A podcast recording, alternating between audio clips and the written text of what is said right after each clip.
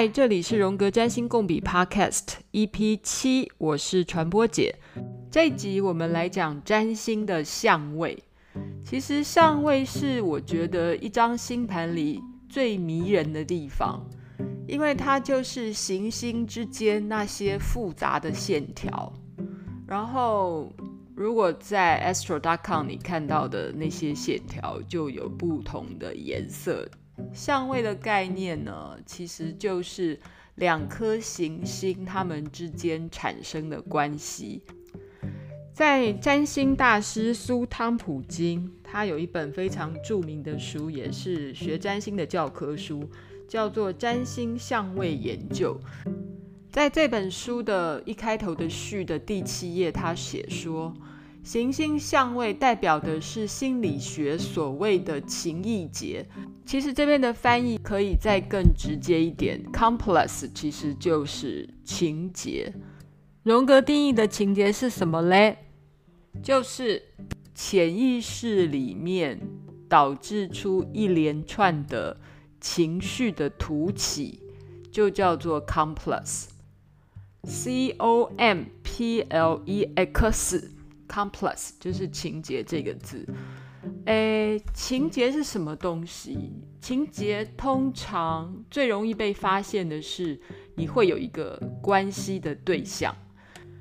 举个例来说，每一个人一定都有父亲情节或母亲情节，即便你生下来是孤儿，好了，你一样会对你消失的、不见的父亲或母亲有一种内心里的一种情绪。你就算没有亲生的父亲或母亲的经验，但你也会拿集体潜意识里面对父亲或母亲形象的那个感受，来堆叠出你的 father complex 或者是 mother complex。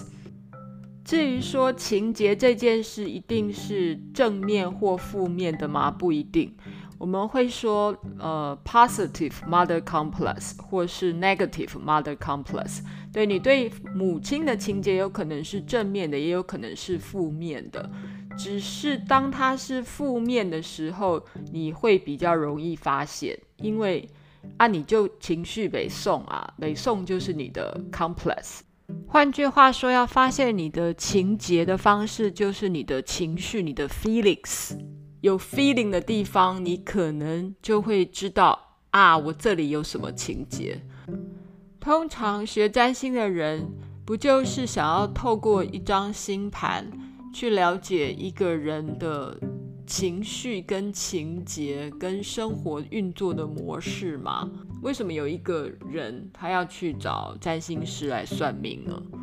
那是因为他有满满的情绪啊，他就是要去找一个占星师去梳理他的情绪。一张占星盘里面最容易看到各式各样情绪的地方，就是相位了。相位的英文叫做 aspect，A S P E C T。呃，在剑桥字典里面哦，跟 aspect 最相似的一个字叫做 feature。也就是特质、特性的意思，所以说穿了，特性、特质不就是我们之前一直在重复的什么样的滋味吗？所以相位有这么的跟之前我们讲的行星，或者是宫位，或者是所谓的星座，有差异这么大吗？有差异，但似乎差异也没那么大。那从其他的三个元素，譬如说宫位、星座跟行星之间，难道没有 complex 的蛛丝马迹了吗？当然也有，对不对？譬如说，从土星里面也有恐惧，恐惧的这种感觉，难道不是一种 complex 吗？当然是嘛。所以。又回到我们原来讲的，看星盘这件事情哦，我们不用死死的要一直想它是什么定义，它其实超级流动的，它就是混为一谈就对了。但怎么去建立能够混为一谈的能力呢？首先，你就是要对星盘上所有的那些点点滴滴是要有充分的理解。嗯，我觉得要做一个荣格派的占星人，通常哈，他对于东西的意义、对于事物的联想，跟他背后的象征，应该是充满兴趣的。就是说，你对语言学，源是源头的源是。对于字的源头充满兴趣，意思是说你会对这个世界上的任何的事情，它的根源的来源，或者它本来在潜意识里面的原型的象征或原型的形象所代表的能量是什么，是超有兴趣的。我们举个例子，就是母亲，母亲你会想到什么？月亮啊，母亲跟月亮一样嘛。那月亮，你感觉是什么？月亮就是迷蒙啊，在晚上里面，然后觉得有一种诗情浪漫感，或是充满了情感。所以，当我们在占星盘上的月亮，它所代表的可能也跟情感有关，跟生活有关，然后跟潜意识有关，跟神秘的。不知道的事情也有关。好啦，我又不小心的混为一谈的复习了起来。我们再回到我们今天要讲的主题——相位。相位的意思就是行星之间最短的距离就是相位。星盘三百六十度的原理面啊，如果是合相。你不会说他们两个之间是距离三百六十度，你一定会说他们的距离是零度。所以没有人会跟我抬杠说，如果两个星星它明明就重叠在一起，你还说他们两个距离三百六十度，那我就没话讲了。好啦，就是相位之间就是行星和行星之间最短的距离，那就是相位。所以怎么去发现他们的相位呢？我们再重新定义一下哈。黄道上有十二个星座嘛，哈，那一圈就是三百六十度，每一个星座就是三十度，然后每一度又有六十分。如果你上去看那个 Astrodist Astro.com 的网站，你把自己的星盘印出来，你就会看到每一颗行星下面有两个数字。写在下面比较大的那个数字就是呃度数。我以 YY 的星盘为例，它是太阳在双鱼座的两度，然后两度的上面还有一个小小的数字写四十一，那就是它几分。好，然后每一度里面又有六十分。所以你在你的星盘上啊，你在看那个小小的数字，它数字再怎么大，不会超过六十。接着我们来聊一下，什么叫做真正的入一个相位哦？每两个星星之间当然都有一个数字，但是要入到这些我们觉得很重要的相位的数字呢，是有一个所谓的容许度。英文叫做 orb 容许度。举个例子，就是合相的距离就是两个行星是零度，但事实上，只要两个行星在十度之内，尤其是太阳、月亮这种会发光的星星，通常在十度之内，我们就称为它合相。不过有一些比较严格的定义，认为说。合相跟对分相、四分相、三分相的容许度是八度，六分相的容许度是四度，至于其他相位的容许度是两度。呃，当然是因门派而异啦。古典占星有古典占星的规定，现代占星也有现代占星的规定。反正不同的门派、不同的师傅就有不同的规定。我自己是比较喜欢荣格派的心理占星，像是利兹·格林这种解法的。那现在其实也有很多新的占星师，像美国有一个叫做贝卡·塔纳斯，他也是在搞这个原型占星。它也是属于荣格派的占星吧。那圆形占星的话，其实就它特色，我真的觉得就叫做混为一谈，因为它很着重的就是圆形的象征，就是每个元素它背后所代表的圆形的感觉 （archetypal figure），或你也可以说 archetypal feature。圆形这种东西，在荣格的定义来讲，它是不存在的，它是不能摸到，也不能看到的。但是它就是一种影像、形象，然后是放在人类的集体潜意识里面。好像讲了十分钟，还没有讲到什么叫做相位哈。好了，我们一一来数。什么叫合相？刚才讲了两个星星粘在一起叫合相。呃，我之前用了一个比喻嘛，就是两个人你肩并肩的坐在一起，然后你们两个人是粘在一起的，所以你们两个人的能量是加成的，是合一的，是融为一体的。但融为一体的时候，你有时候都忘记了，你旁边有另外一个不同的人跟你在一起。肩并肩的时候，你是看不到对方的脸的，所以你分不出彼此。这是合相的能量。星盘里面有很多合相的人，通常还挺自动自发的。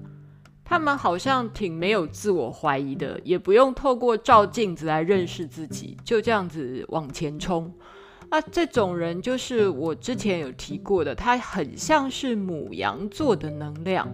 其实，如果你要问我说合相是好是坏，我如果要很认真的回答大家的话，就是任何的相位没有好也没有坏。虽然占星课本里面都会告诉你啊，某些相位是凶，某些相位是吉。那合相呢？要看哪两颗行星合在一起。譬如说，如果你是跟金星、木星有合相的相位的话，哎，恭喜你，这就是吉。那如果跟土星搞在一起的话，那可能就是凶。不过，在所有荣格派的诠释里面，什么叫做吉，什么叫做凶，就端看这个个人他怎么感受。合相的符号在占星图里面，其实像一个放大镜一样，一个圆圈在一个把柄，那个把柄在右上角。我们其实可以从我们的 astro.com 你的星图里面呢，除了那个大圆派之后，它下面不是会给你一个所有行星的表格吗？所以你就会看到它有一个把十个行星。其实还外加你的上升点跟下降点的，他们彼此的相位，像一个楼梯一样的画出来，对不对？我举一个歪歪的例子好了，你可以看到你的月亮跟你的木星之间，它就是有一个放大镜，红色的放大镜的那个符号，这就代表这两颗星是合相。在 Astro.com 里面的合相，它以红色来显示。合相算是很重要跟影响力很大的相位，所以红色就是要提醒你说，哦，这个里面有合相哦，请你要看注意一点哦。然后再复习一下，合相的容许度就是八度，太阳、月亮可以给他们大一点，有到十度的范围都算合相。接下来来讲对分相，三百六十度除以二，一百八。一百八十度的相位就是所谓的对分相 （opposition），英文的意思就是对立呀、啊。然后你在符号上可以看到，就是两个圆圈之间有一条线，像一个眼睛一样的东西，那就是很清楚嘛。你跟另外一个人是一百八十度的对立。嗯，这个对立是二元的态度，是非好，然后善恶，这叫做二元嘛，哈。所以对分当然是紧张的关系。诶，我现在讲到关系了，对不对？所以其实对分就是跟关系有关。什么事情变成二元的时候，都是跟关系有关。所以这也是之前讲过的天秤座的能量，就是那种左右都好、进退两难，就是天秤座的能量。那很多天秤座的能量的人，就是他的对立线很多的，他对于交朋友、找对手这件事情，也许也是相当有兴趣的，或是也许也是相当执着的。这就是我们讲的哦，又是一个天秤座的滋味的加成。所以你的星盘里面如果有很多对分相、一百八十度的这种相位出现的时候，可能代表你也对于跟人产生关系这件事情特别有兴趣。跟人产生关系不是代表只有是交朋友或是找情人，而是譬如说你习惯性都要找一个占星师啊、算命师或是心理咨商师来替你解决什么问题，这可能都是有照镜子的特色的行为。接下来我们来讲三分相，三百六十度除以三就是一百二十度。三分相的符号就是一个正三角形，一个蓝色的正三角形，这看起来超级和谐了吧？三分相的容许度也是八度哦。那三分相是什么意思呢？它就是一种舒服、享受的感觉。所以我们在一个人的星盘上，如果看到他有一个大三角，就是。有三颗行星彼此产生了一百二十度的这种相位，然后它会是蓝色的线的呈现，你就会知道他是一个天生的顺民，可能就是一个很顺的人，他可能生下来会轻松舒服的过日子。这边要强调哦，轻松舒服的过日子不代表他就是个有钱人。我们只能说，呃，有这种顺相位的人呢，他的存在就好像是啊，我就活着就好了，我干嘛要有什么作为？其实这种人，嗯、他就是觉得啊，我就是活着啊，轻松的、舒服的活着就好了。其实只是存在着的这种能力哦。是非常高超的。嗯，苏汤普金他在他的书里面写到一个例子，就是说他以前常常有背痛的一个问题，所以他就找了一堆那种整脊师来帮他做治疗。然后那些整脊师呢，每次去帮他弄的时候呢，他都觉得哦，有弄到，有瞧到，很爽。但是通常那种爽完以后，回来以后，那个舒服的感觉持续不了太久，然后老毛病又犯了。后来他就找到一个很厉害的整脊师，好啦，就是别人推荐很厉害的整脊师，去给他做治疗的当下，你觉得他的手法非常的细微。去的时候他在那边弄来弄去，你似乎不觉得他有在做什么，但后来这个问题就治好了。然后他的形容是说，当他的手法是让你不觉得有什么激烈的治疗的感觉的时候，他觉得这样的治疗方法其实就是一种三分相的治疗法，就是一种顺相位的治疗法，存在式回到他原来该有的样子的存在式的治疗法。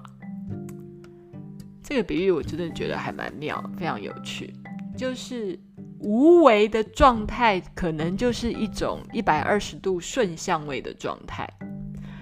好喽，但是话又说回来了，轻松跟快乐的能量哦，也许可以治疗好一个人，但是未必能够带来成长。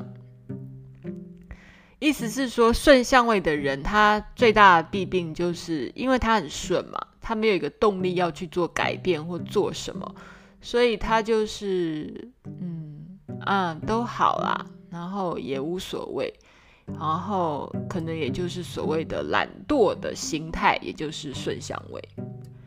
接下来我们来讲四分相，四分相是什么状态啊？四分相就是北宋的状态。就是有人说，其实四分相比对分 opposition 啊，二分来的更强烈、更不舒服。所以四分相可能是在传统占星学来讲是凶相，就是那种你在你的星盘上有看到一个正方形的，有没有？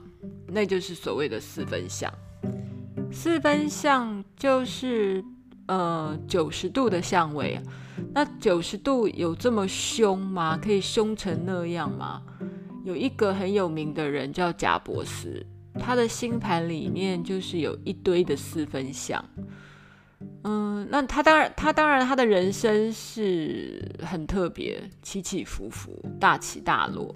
然后他当然最后也是得了癌症死掉。